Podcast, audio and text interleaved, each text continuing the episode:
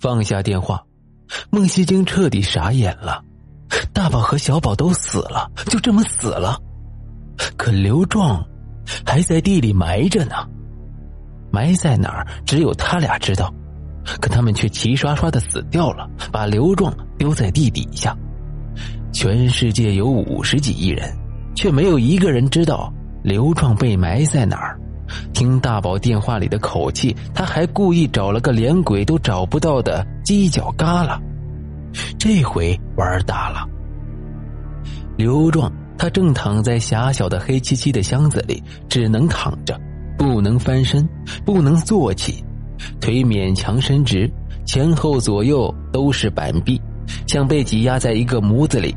他喊破喉咙，可冲破泥土的只是蚊子大小般的声音。他手脚乱蹬乱挠，除了把手指搞得鲜血淋漓，毫无作用。叫天天不应，叫地地不灵。箱子结实的很，捆着尼龙绳，还压着沉甸甸的泥土，他必死无疑。必死无疑，却不等于马上死。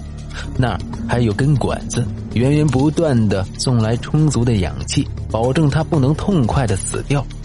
他将活生生的被一点点饿死，一点点渴死，一点点绝望死，漫长的死。这种死法简直太可怕了，这是天底下第一的死法。孟西京真的害怕了，从来没有这么怕过。一夜之间，三条人命，两条已然是他间接造成的。一条必然是他直接造成的，他成了不折不扣的杀人犯，屋子里陷入了死寂。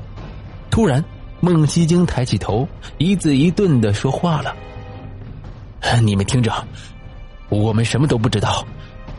刘壮在哪儿？我们不知道。大宝、二宝怎么死的？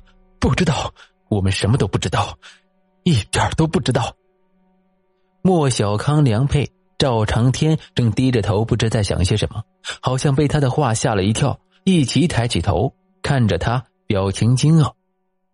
孟西京有自己的逻辑和理由，最重要的一点，他不想脑袋被子弹打得像个掉在地上的西瓜。这似乎是一种求生的本能。五分钟前，他本能的对那个交警撒了谎，说大宝只是告诉他晚上不回寝室住了，他是寝室长。这是规矩，别的他就什么都不知道了。孟西京说的很没有底气，但那个交警却没有表示怀疑，问了几句就挂线了，这也在他意料之中。对于一起交通事故，警察没必要太过认真，但是刑警呢？人命案呢？那又是另一回事了。报警？不不不，他早把这两个字抹掉了，那是自投罗网。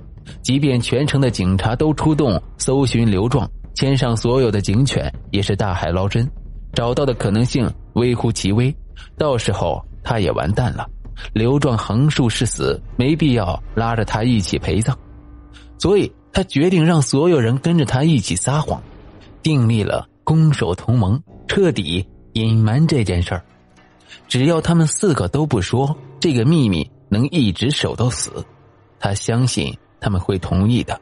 现在他们在一条船上，船一沉都完蛋，他们没得选择。对不起了，哥们儿。他在心里默默的向刘壮忏悔。此时的刘壮一定早就醒了，躺在不见天日的地下，一边拼命的哭喊、抓挠、踢打，一边绝望的咒骂他。他起码还能活半个月，也许更长。他要在黑暗潮湿的地底下一动不动的躺上几百小时、几万分钟，慢慢的耗尽自己，悄悄的死掉。可孟西京管不了那么多了，现在，他只想管自己。